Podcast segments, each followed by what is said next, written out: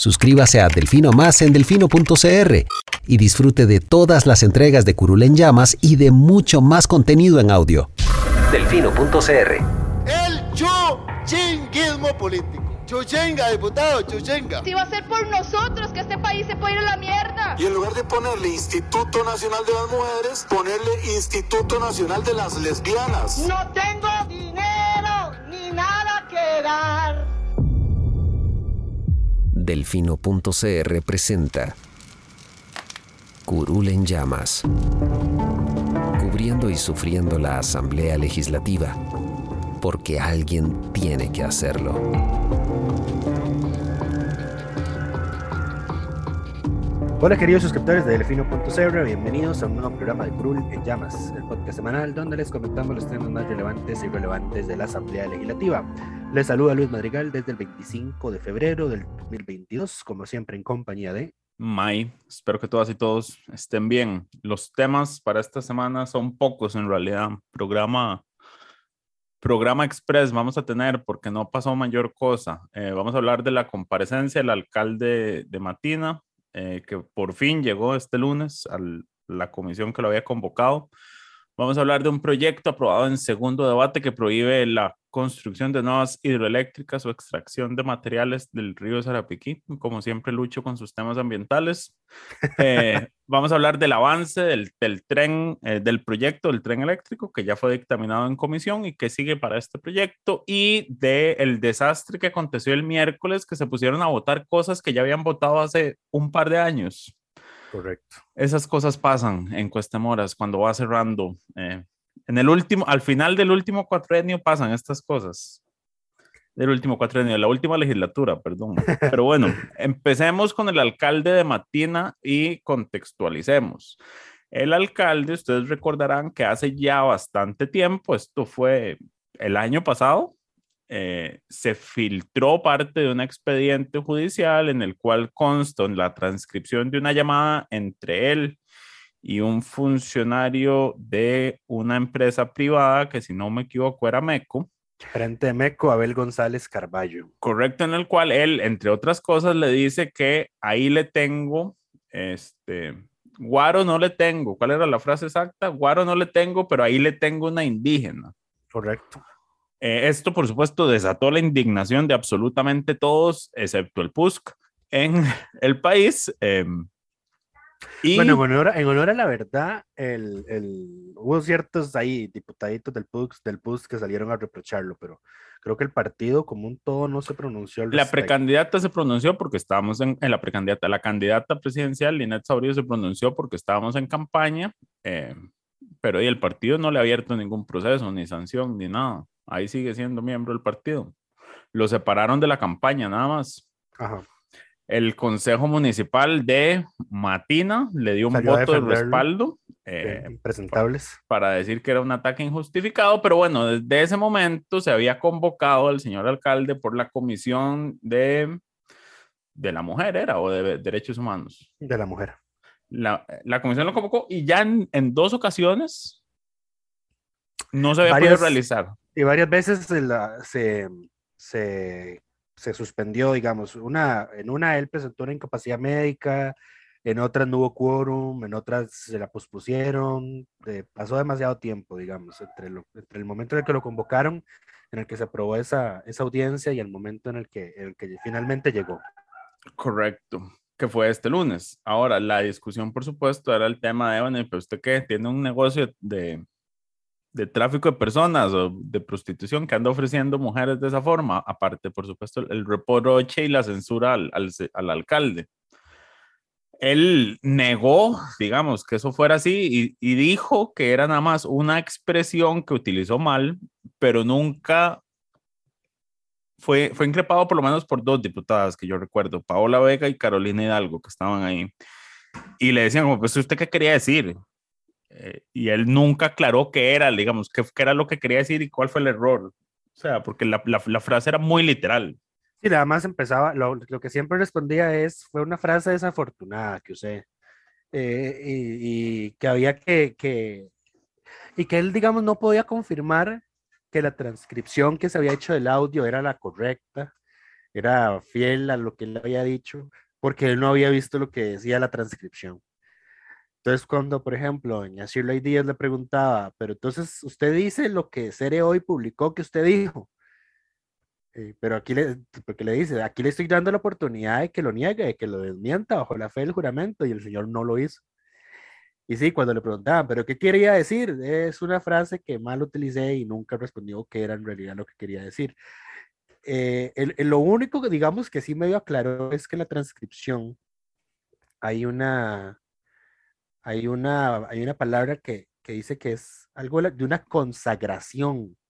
Entonces él ahí sí dice que quizás lo que él que- quería decir, que seguro fue el autocorrector el que se lo cambió, que era una contratación, porque la conversación con este señor de Meco, que también ya convocó la comisión para que vaya ahí a declarar, eh, era, tenía relación, digamos, con un, con un bacheo de calle.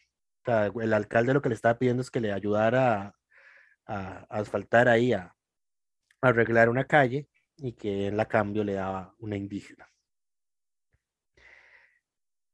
Sí, correcto. Eh, y la, la comparecencia no, no logró mayor cosa de, de que el señor lograra explicar qué era lo que quería decir.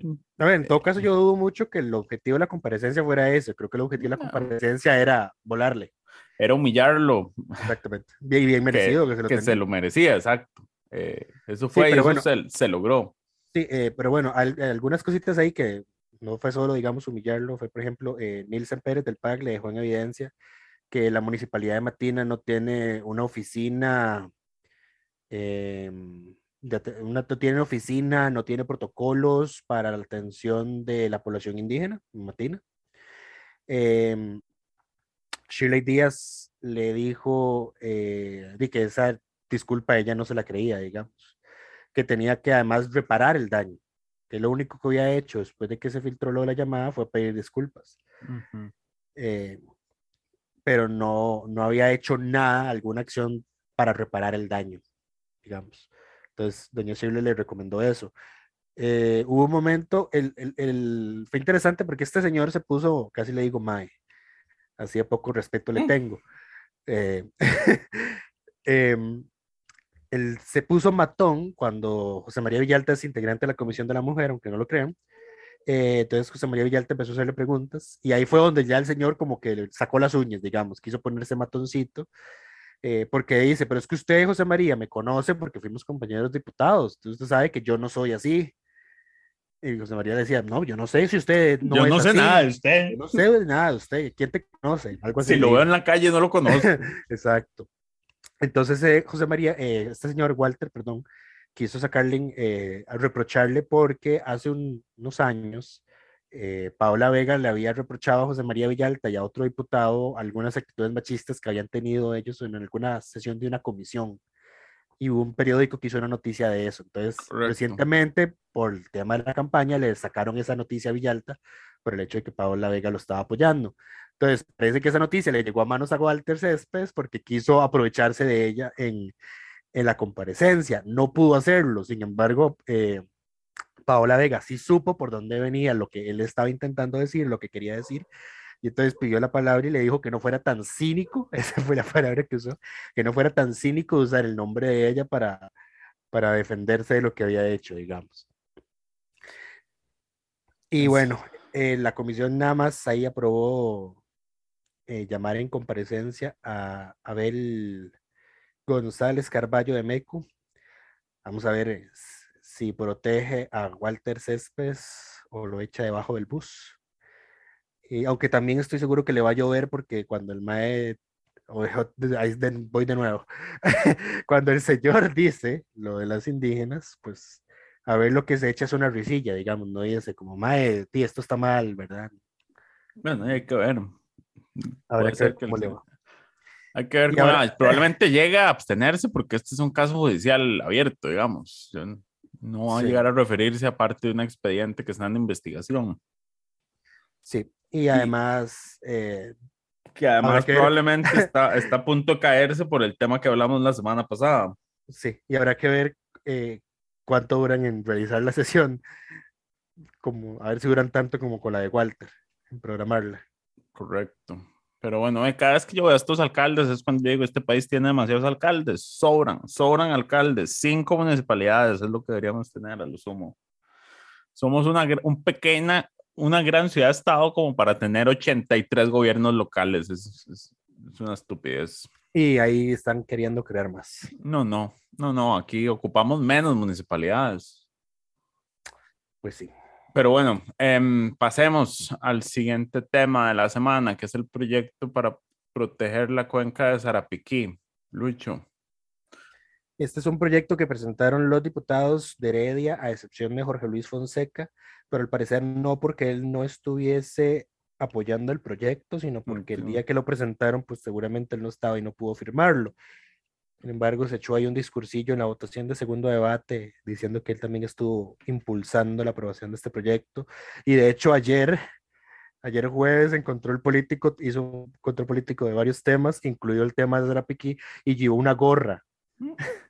Llevó una gorra de, de, de Zarapiquí para hablar del tema. Pero bueno, este es el expediente 22.524. La firma principal es de Catalina Montero del PAC. Se aprobó con 40 votos a favor, ninguno en contra, y lo que dispone es una salvaguarda ambiental de 25 años, prorrogable por otros periodos iguales. No dice cuántos, o sea que puede ser indefinidamente la prórroga. Indefinida la cantidad de prórrogas. Cada prórroga sería 25 años. Eh, en la cuenca del río Serapiquí. ¿Por qué es importante? Bueno, la cuenca del río Serapiquí es eh, la decimosegunda más grande del país. Eh, alberga una gran cantidad de, de fauna. Eh, según lo que aquí tenía apuntado, hay identificadas 4.000 especies de plantas, el 50% de las aves de Costa Rica, más de 125 especies de mamíferos y tiene el 30% de los peces de agua dulce del país. Entonces, esta es una cuenca enorme, eh, pero no, por lo visto, no tan grande, no es la más grande de todas. O sea, es grande, pero aún así es la decimosegunda más grande. Em, abarca un millón, no, mentira, 1714, un millón, oíme a mí, 1714 kilómetros cuadrados, que es el 3,35% de la superficie del país. Em, y lo que se dispone con la salvaguarda es que no van a poder construirse hidroeléctricas en esa cuenca, ni tampoco se van a poder otorgar concesiones de extracción de materiales. Y aquí es importante hacer una diferenciación que cuando hablamos de cuenca, digamos, no estamos hablando solo del río Sarapiquí. Cuando uno va ahí por El todas sus nacientes y derivados. Exacto, estamos hablando desde, el- desde donde nace o desemboca en el río San Juan, la frontera con Nicaragua, y todos los ríos que se desagregan de él, que son bastantes, digamos. Eh, Los puntos más al sur, o sea, imagínense, llega, va va desde la frontera al norte con Nicaragua hasta el volcán Barba, eh, que es el punto más al sur que tiene, que tiene esa cuenca. Entonces, todo lo que está ahí adentro no puede extraerse material de los ríos ni desarrollarse nuevas hidroeléctricas. Va a haber una excepción, naturalmente, porque la zona norte, especialmente desde la Piquí, es una región que sufre mucho de inundaciones y entonces la Comisión Nacional de Emergencias eh, tiene que, alguna de las labores de mitigación, digamos, que hace, Ellos sí pueden extraer por motivos de prevención. Eh, no, no, no van a poder tampoco. tampoco se va a poder por motivos de prevención, pero digamos, si se declara una emergencia, la comisión de emergencias, eh, y dice la comisión de emergencias, necesito hacer más profundo el cauce de este río para, que, para combatir la inundación o porque necesito el material de ese río para hacer un dique o algo, ahí sí se va a poder, digamos. Ya. Y lo otro es que también se va a poder, si, se, si lo aprueba la Comisión del Desarrollo Sostenible de la Cuenca del Río Sarapiquí, Que es que una, se nueva, puede decir una nueva que es, entidad. una, es una nueva entidad. De hecho, va a tener ahí financiamiento asignado y todo. Y la va a integrar una gran cantidad de gente. eh, Que no empecemos- deben grandietas. eh, no en garantientas, correcto. Eh, tienen que sesionar cuatro veces al año como mínimo, extraordinariamente cuando lo consideren necesario. Van a estar los ministros de Ambiente, Agricultura, de Salud, el presidente del Instituto Costarricense de Turismo, el alcalde de Zarapiquí, varios representantes de cámaras y asociaciones, eh, asociaciones y organizaciones no gubernamentales. em, y dos representantes de la Universidad Nacional y uno de la UNED, uno y uno. Y se va a financiar del 1% de lo que se recaude anualmente por los cánones que están establecidos en la ley de aguas. Entonces ahí tiene fuente de financiamiento.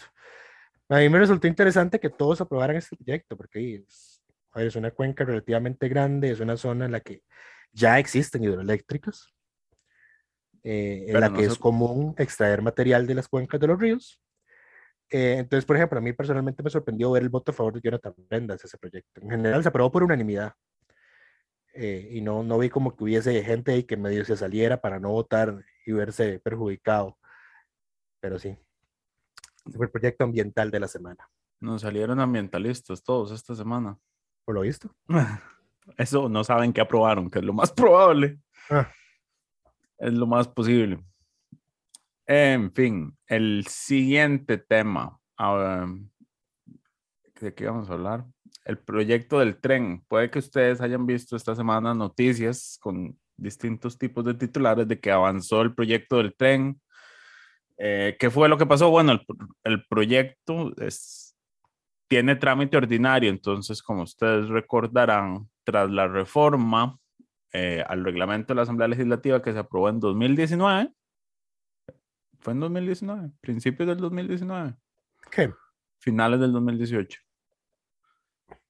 Por ahí. En el primer año de esta Asamblea Legislativa, eh, los proyectos en comisión tienen un plazo establecido a partir del cual, eh, bueno, se puede prorrogar una vez, son 60 días hábiles, me parece, si no me equivoco. Y Correcto. una vez cumplido ese plazo, se tiene que votar todo lo que esté pendiente de votar y pasar a su dictaminación, lo cual es conocido como la guillotina legislativa porque eh, obliga a las comisiones a tener que dictaminar proyectos que antes nada más, si no lo querían dictaminar, lo dejaban ahí pendiente de forma eterna hasta que hubiera que pedir una prórroga de plazo cuatrienal.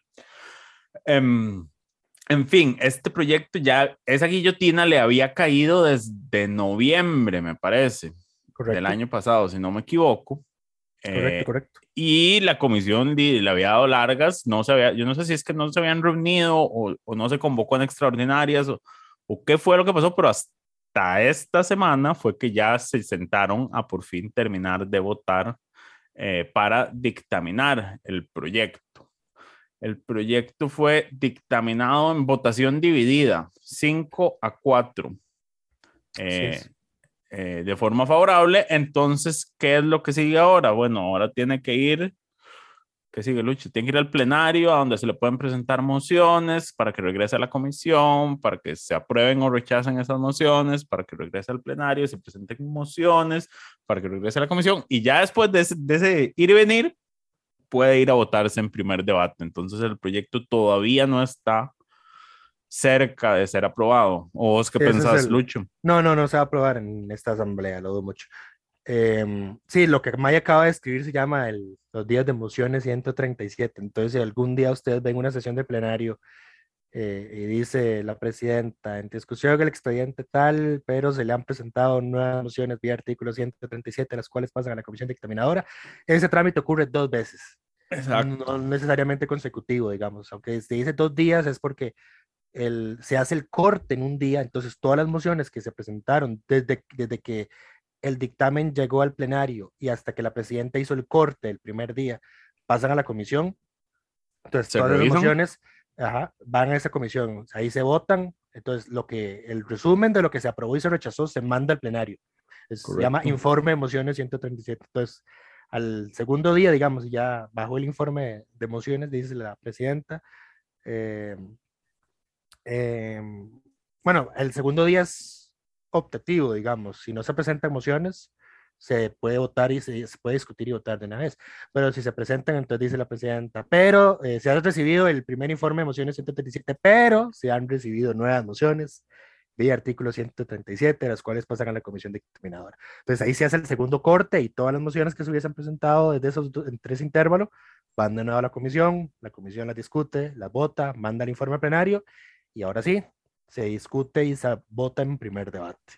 Correcto. Ahora Bueno, recordemos, no, me, me comí el tema de las mociones de reiteración, ¿verdad? En el caso de que se presenten. pero eso ya es en plenario. Correcto. Sí, sí. las mociones de reiteración es todas aquellas mociones que la comisión rechaza, los diputados proponentes las pueden reiterar en el plenario antes de la votación en primer debate. Ahí, para hacerles un colocho mental, la moción de reiteración es la 138, entonces es, y la moción de, la moción de fondo es la 137, entonces, Ajá. Correcto. Ahora, nada más recordemos aquí lo que se está discutiendo en este momento y lo que está, digamos, lo que se dictaminó no es el proyecto del tren como tal, o sea, la parte técnica, sino el financiamiento. Los primeros 550 millones de dólares, que según los cálculos de este gobierno es una tercera parte del costo total, si no me equivoco. Porque este, este, este proyecto tenía, eran como 1.500 millones lo que costaba, y entonces estos recursos son un crédito del BESIE, eh, que era originalmente por esos 550 millones, pero además eh, se, se le incorporaron 250 millones en mejores condiciones que vienen de parte del Fondo Verde del Clima. Los Eh. 200, esos 250 millones, si no mal recuerdo, eran a tasa cero. Correcto, son 250 millones a tasa cero por 40 años, eh, con 10 años de gracia para iniciar el, el pago. Eh, y lo, la parte de los 300 millones que quedan del de préstamo directo del BESIE quedan a una tasa LIBOR que ya no existe, pero bueno, era una referencia. Eh, tasa LIBOR de 6 meses más 2,9, que era como 3.5, 3.06 al momento. Sí, 3.06 en octubre cuando escribí una nota del tren. Ese es a 25 años y con 5 años de gracia al inicio del pago. O sea, las condiciones del crédito como tal, hay que decir que son muy favorables. Y a pesar de que en campaña se ha dicho por distinta gente que, que el crédito se puede usar para otras cosas, lo cierto es que su destino único es el tren. Ahora, lo que sí es cierto también es que el cartel que sacó, el cartel internacional que había hecho el Incofer, eh, tiene suficiente espacio como para que la descripción concreta no sea el proyecto presentado. O sea, hay cosas que pueden modificarse dependiendo de eh, la propuesta que hagan las empresas licitadoras, incluyendo las frecuencias en hora pico, el costo del, del, equipo rodante, si hay o no que hacer un cambio en el ancho de vía que se utiliza, eh, cantidad de estaciones planificadas y demás. Eh, esas cosas podrían ajustarse dependiendo de las ofertas que se hagan, pero bueno, eso todavía está en veremos, porque el cartel sí quedó bastante abierto en general. Y eso con el proyecto, yo creo que esto no sale de aquí al primero de mayo. No, negativo. Dudo, lo dudo porque hay, hay oposición. Hay eh, oposición y hay temas más importantes por delante, digamos. No, y hay oposición que probablemente van a tratar de meterle emociones nada más para retrasar esto. Júrelo, júrelo. Entonces, o sea, si ya el proyecto de moratoria de petróleo le han metido, le habían anunciado mil mociones.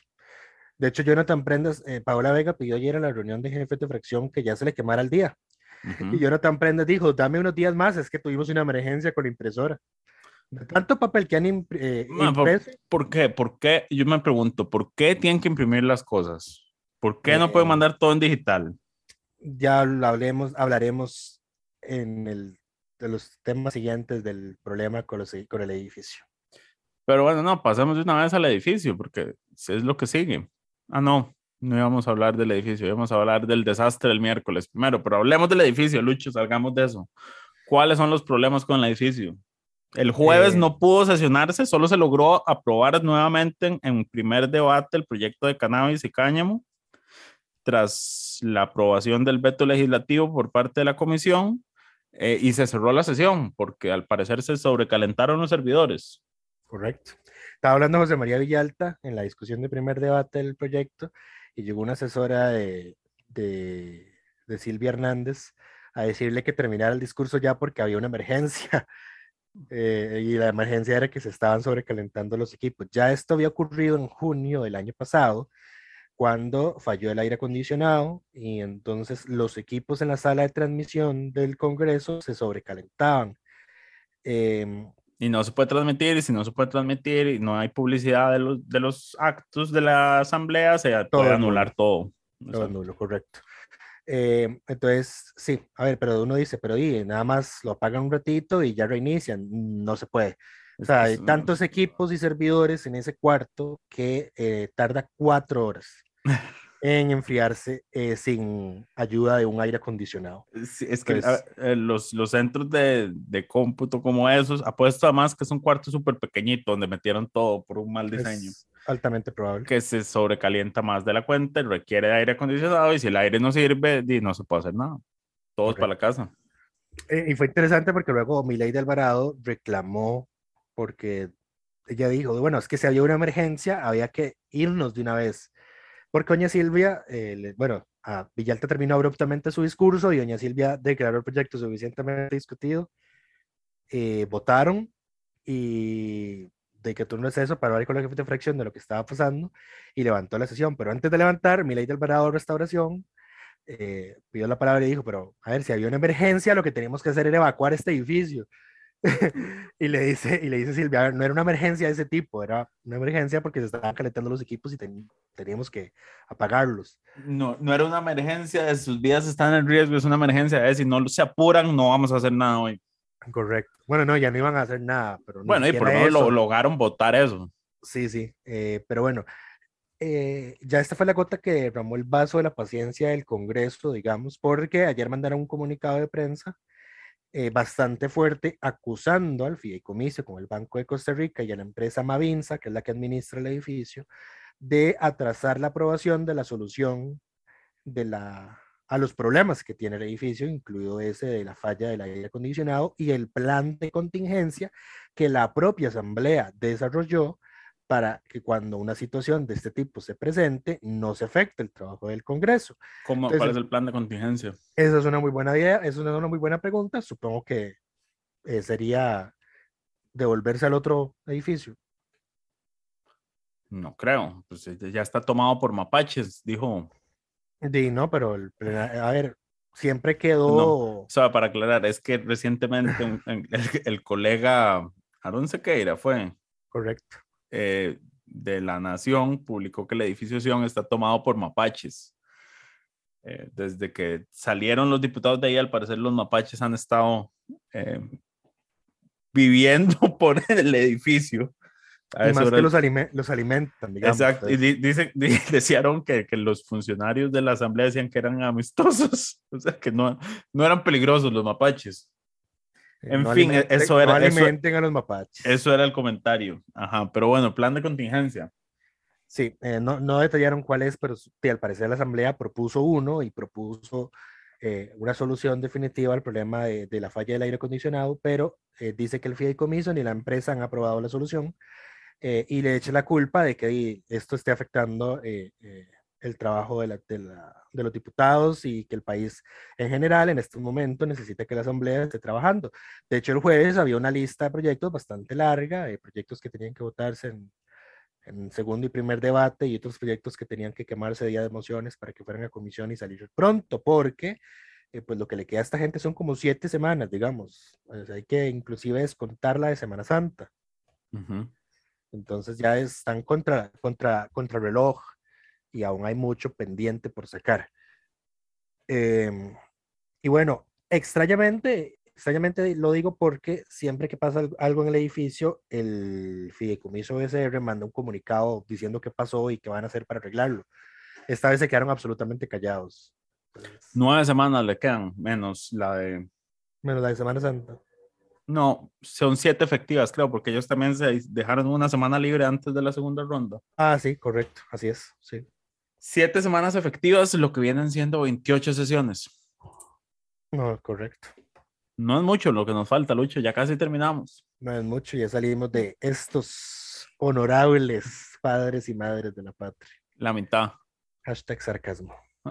Pero bueno, ah, recordando, eh, pasando los temas del edificio, el desastre no fue solo que el, no es solo con el fideicomiso, el miércoles, y aquí un, recordatorio, en sesiones, digamos, normalmente la sesión ordinaria de los miércoles está dedicada a, a que se conozcan las reformas eh, constitucionales. Recordemos que toda reforma constitucional que se presenta no es como un proyecto normal de ley, sino que tiene que llevar por lo menos la firma de 10 congresistas y tiene que ser leído tres veces en el plenario legislativo antes de que se pueda aprobar que vaya una comisión especial para que lo dictamine. Ya después de dictaminado, se va a plenario, se tiene que votar tres veces en una legislatura, que una legislatura es de mayo a abril, y tiene que ser mencionado por el presidente en su discurso de, del 2 de mayo, y después ser aprobado todavía, no, tres veces más es en la segunda, dos en la primera, ¿correcto, Lucho? Correcto. Ya, sí, tres veces en la segunda legislatura después de que el presidente lo menciona para ser Em, incorporado a la constitución política. ¿Por qué él tiene un proceso tan complejo la, eh, la reformar la constitución? Bueno, porque la constitución se, se considera que es una, tiene que ser una ley, una ley, sí, una ley bastante estable, digamos, al ser la, la, base fundacional de todo el Estado. No se podría cambiar así a, la ligera. No hay vías rápidas para reformas constitucionales. Y por algo se llama eh, ley, ley, la ley fundamental. Correcto. Eh, en fin, entonces, en, en tiempos usuales, eh, porque esta asamblea ya llevaba varios meses sin entrar a conocer reformas constitucionales. Desde eh, mayo del 2020, según nuestros registros. Exacto. Ellos lo que hacían era que se suspendía la sesión ordinaria y se presentaba una moción para que se conocieran otros temas que no fueran reformas constitucionales en una sesión extraordinaria ese miércoles, en el mismo horario, nada más quitando las pero reformas constitucionales. Exacto. Pero bueno, este miércoles decidieron que iban a volver a, entrarle al tema y que iban a, conocer si entraban, si se enviaba una comisión especial. ¿Tres proyectos eran? Dos proyectos. Em, había uno particularmente preocupante, eh, que es el de eh, reformar el sistema de... Em, Elección de magistrados, el periodo. No, no, sí, es la reelección, digamos. Y la, el plazo por el que están nombrados. Hoy por hoy los magistrados están nombrados por periodos de ocho años y prácticamente por periodos indefinidos que pueden ser revisados por la Asamblea cada ocho años. Eh, pero si la Asamblea no hace nada, pues el, el nombramiento queda ratificado automáticamente. Eh, automáticamente. Por otros ocho años. Correcto. Y no hay eh, la, idea, la idea de este proyecto del fallecido diputado Rodolfo Peña era disminuirlo a cinco años y que se necesitaran 38 votos para reelegir al magistrado. Entonces eliminaba la reelección automática. Esta fue una idea que, por ejemplo, Ninette Saborío intentó ahí poner en campaña y yo me acuerdo haber puesto yo como, Maya, eh, si leyera las actas y si leyeran, en general los que defienden este tipo de proyectos, si leyeran las actas de la Asamblea Nacional Constituyente, sabrían por qué ese proyecto de reforma constitucional es una mala idea porque ya pasamos por ese camino, ya, ya tuvimos ese sistema, demostró ser un desastre en el que los magistrados estaban eh, comiendo de la mano de los políticos para garantizarse su reelección eh, y con mucha más razón en un, si lo disminuimos a cinco años, ¿verdad? Correcto. O sea, literalmente tenía que estar diciendo complacencia a cada asamblea legislativa. Eh, si quiere permanecer en el cargo, además de que obstaculiza el, el, pues la carrera, digamos, el, el, conocimiento constitucional que puede desarrollar un magistrado al menos de la sala cuarta, por, por ejemplo, a lo largo de su carrera. Es la que a mí más me preocupa, digamos. No, a ver, para, para añadir a esto, la independencia judicial de los, no más allá del Poder Judicial como un todo, pero de los magistrados, que son quienes realmente administran e imparten, digamos, las, las salas más importantes, eh, porque, a ver, Lucho piensa en la constitucional porque es con la que tenemos más relación, pero recordemos que, por ejemplo, la sala tercera es la que conoce los procesos contra los miembros de los supremos poderes. Eh, que la sala tercera no tenga total independencia del poder político es sumamente, o sería sumamente preocupante.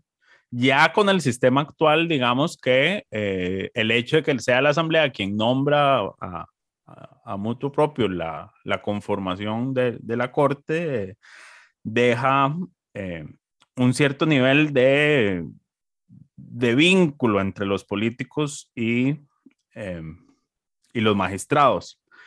Pero habiendo este proceso de reelección automática, digamos que es muy, muy complicado que, que, se logre reunir los 38 votos para sacar a alguien de, de, un puesto en el cual ya está y en el cual ya ha ejercido ocho años. Los dos casos que han estado más cerca, bueno, Jesús Ramírez en el 90 y, en el 88, si no me equivoco. Después de la primera comisión narco que se conoció en aquella época, si vieron Narcos México, eh, bueno, cuando Kiki, Cama, eh, cuando Kiki Camarena, cuando, ay, ¿cómo se llamaba? Este... No he visto esa serie, así que no sé de qué estás hablando. Pero bueno, la comisión... Caro Quintero, Caro Quintero. Cuando Caro Quintero viene a Costa Rica, fue todo un, un, escándalo porque se decía que había políticos protegiéndolo en el país. Eh, y uno de los que salió más cuestionado de ese proceso fue el magistrado de la Sala Tercera, Jesús Ramírez, que desde ese momento era magistrado, sigue siendo magistrado, y en esa primera vez que le tocó reelegirse, se quedó a un voto de que lo sacaran. Fueron 37 quienes estuvieron a favor de sacarlo.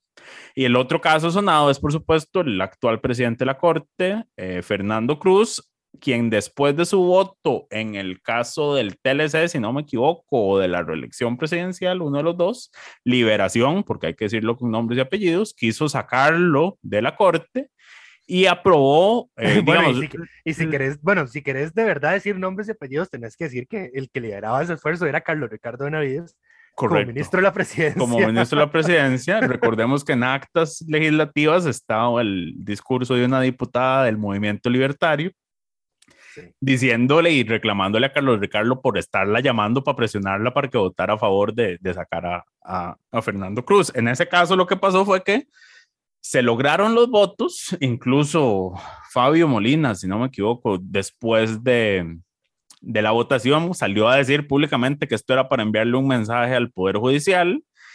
Pero bueno, la votación se hizo después de que a Fernando Cruz se le venciera el plazo, entonces en realidad Fernando Cruz ya estaba legítimamente eh, reelecto desde unos días antes de que, lo, de que se hubiera dado esa votación, entonces la votación se anuló. Los suplentes de la sala constitucional, me parece, fueron los que resolvieron ese caso. Eh, y bueno, a Fernando se le pudo, se consideró nombre renovado eh, y por eso es que pudo seguir como magistrado. Pero bueno, el punto es que... y esta vez, y esta vez no se lo, no se lo obstaculizaron porque era el presidente de la corte y se veía muy No, feo. no, no, no, mentiras. Recordad que se intentaron obstaculizarlo y pasó sí, sí. la entrada por el, por el sótano de tres diputados. Fue, creo que estás hablando del de Paul Rueda. Ese fue con Fernando Cruz. Esta discusión ya la hemos tenido en este podcast. Ah, bueno. Eh, a Fernando Cruz, a, con Paul Rueda lo que pasó fue que la comisión dio un dictamen negativo de que no se reeligiera. Entonces, la comisión, como avisó públicamente que, que, estaba en contra de la reelección, hubo toda una presión, digamos, desde distintos medios de comunicación y, y la sociedad civil, y Paul se terminó reeligiendo sin mayor discusión. En el caso de Fernando Cruz, lo que pasó fue que la comisión dijo eh, que se reelija y empezaron por debajo a moverse los, los tinieblos. Eh, para conseguir los 38 votos en contra. Tenían los 38 votos en contra, pero tres diputados se quedaron afuera al momento en que se cerraron las puertas. Se metieron por el sótano. Se metieron por el sótano por una puerta, entonces se armó, el, se armó la de San Quintín y, y eso sacó. indignó a varias de la gente que habían conseguido para no reelegir a Fernando Cruz, que terminó entonces siendo reelecto. Eso es lo que yo recuerdo de los acontecimientos y si algún diputado o diputada está dispuesto a contradecirme, puede hacerlo con nombres y apellidos públicamente. Ok.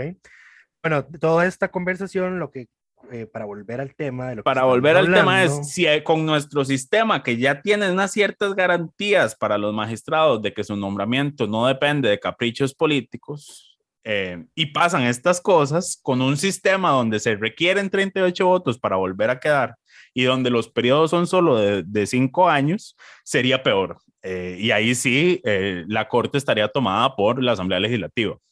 Sí. Pero bueno, lo que pasó el miércoles. Ahora es sí.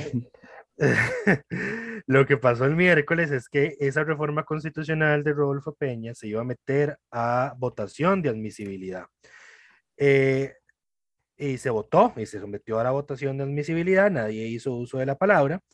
Entonces, eh, aquí a contarles el, el, lo, lo, que ocurrió, lo, lo, gracioso, digamos. Yo naturalmente hice una alerta en mis redes sociales de cómo más la Asamblea está votando esta reforma constitucional, admitiendo esta reforma constitucional, que es un peligro para la independencia judicial, la admiten, eh, y cuando me dispongo a meter la votación en nuestra base de datos para compartir el registro de votación, me percato de que ya ese expediente aparecía con una votación de admisibilidad previa. Y yo, ¿qué es esto? Más seguro fue que puse mal el número de expediente de Nos otra reforma y me equivoqué. Siempre pensamos, el error es mío. Exacto, siempre pensando, el error es mío, metí las patas.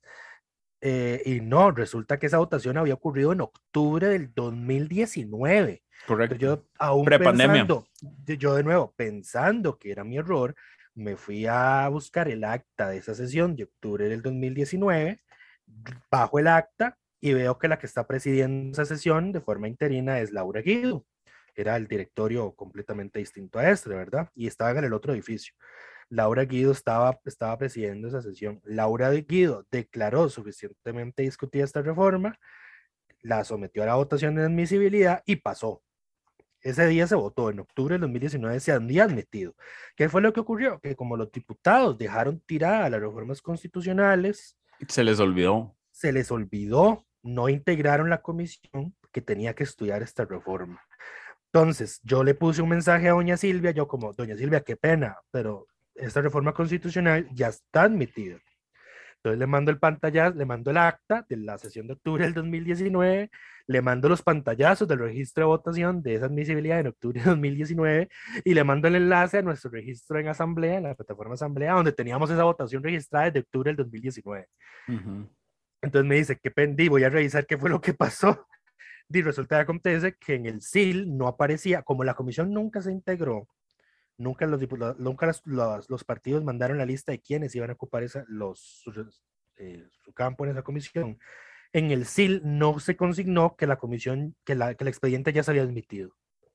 Entonces por eso lo sometieron a votación pensando en eso.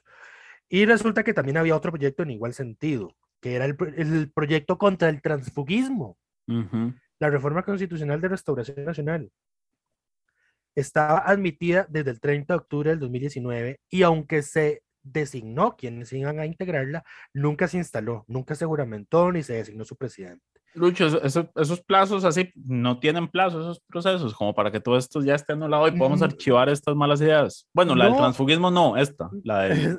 no, eso no tiene plazo, el, el porque es que lo que dice, a ver, esto en parte es culpa de quien estuviese en la presidencia en estos momentos, porque eh, es una cortesía de la presidencia preguntarle al partido quién quiere que integre la comisión.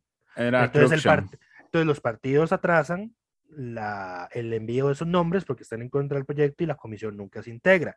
Pero el presidente, la, quien ocupe la presidencia de la Asamblea tiene toda la potestad de decir, "Mae", como ocurrió con la Comisión de Reforma del Reglamento, que la presidía Carolina, la, la presidenta era Carolina Hidalgo, y Carolina dijo, no, yo no voy a nombrar a, a Walter Muñoz en la comisión, voy a designar a Zoila Bolio. Y Zoila estaba a favor de la reforma del reglamento y Walter no. Sí, sí. Pues, la, eh, la ahí- presidencia tiene esa potestad. Tiene esa discrecionalidad, correcto. Pero no la, no, la, no la suele ejercer por un tema de cortesía parlamentaria. Para que no le entraban los demás, las demás cosas. Correcto. Bueno, bueno, en fin, estas comisiones nunca se integraron, nunca se instalaron, las reformas constitucionales ahí están. Ahora sí, ya se van a, a integrar, ya doña Silvia dijo como tienen que darme los nombres eh, para la otra semana más tardar, y entonces estas comisiones ya ahora sí se van a ver. Ya De qué. igual forma, ya, ya para qué. Ya para qué. El- el- la nueva comisión va a tener que empezar de cero. Sí. Igual esta reforma es nefasta. A ver, em, hay problemas y hay cosas que cambiar en el proceso de nombramiento de los magistrados por parte de la Asamblea. Sí, por supuesto. Esta, en lugar de mejorar las cosas, las empeora. Yo creo que eso es lo que la gente no dimensiona. Em, pero bueno. Así es. Y bueno, Ah, la sí, única reforma de entonces, ese día, a pesar de que después- había varias, Después de única que, logró- la única que logró admitirse fue la reforma de para declarar el deporte un derecho constitucional. Esa sí se votó y se admitió y ya se va a integrar la comisión para que la estudie. correcto, hubo que anular esa votación de- del, del, Del proyecto de magistrados, sí, sí, de- de- porque era una repetición de una votación. correcto. Em, super random, o sea, las cosas que pasan cuando, eh, di, yo creo que también en medio de la pandemia se les olvidó esto y quedó ahí eternamente pendiente. sí. En fin, ahora tengo otra consulta muy importante sobre esto, nada más de forma, porque siento que si la presidencia no está a favor de una, de una comisión, puede nada más no integrarla y ya. O algo, Eh, algo lo obliga. Digamos, si Silvia dijera, no, esta, esta reforma no me parece, no la Mm. integro y ya, y la dejo dos años más ahí, estuvo dos no hay- años sin ser integrada, Mm, No hay nada que la obligue, digamos. nada no la obliga. nada- de no, no hay nada para sancionarla. Entonces, la, básicamente la presidencia sí dice, como no, esta reforma me parece nefasta, no hay comisión que la conozca Na- mientras yo esté aquí sentado. A ver, naturalmente los otros diputados que sí la admitieron van a presionar para que sea integrada. Y Si ni se acordaban, Y eventualmente podrían, sí, eventualmente podrían presentar una gestión de, eh, una gestión, un recurso ante la sala por, eh, por omisión. Pero eso sería una acción de inconstitucionalidad. Imagínate cuánto tarda una acción de inconstitucionalidad por omisión. nah, olvídalo. O sea, básicamente la presidencia puede evitar que estas comisiones avancen, si quisiera. Pues sí. En fin, yo creo que eso es todo por esta semana. Como podrán imaginarse, semana corta, no, no hubo mayores acontecimientos, no hay diputado ni diputada de la semana. Dice Lucho que nadie se lo merece. No vamos a premiar el mínimo esfuerzo. Pues, quitemos el premio entonces, porque si no, nunca vamos a nombrar a nadie de nuevo. Ya para aquellas, ya. Para las nueve semanas que nos quedan. Esta gente va de salida, además, exactamente. En fin, eso es todo por esta semana. Esperamos que todas y todos estén bien y nos escuchamos de hoy en ocho.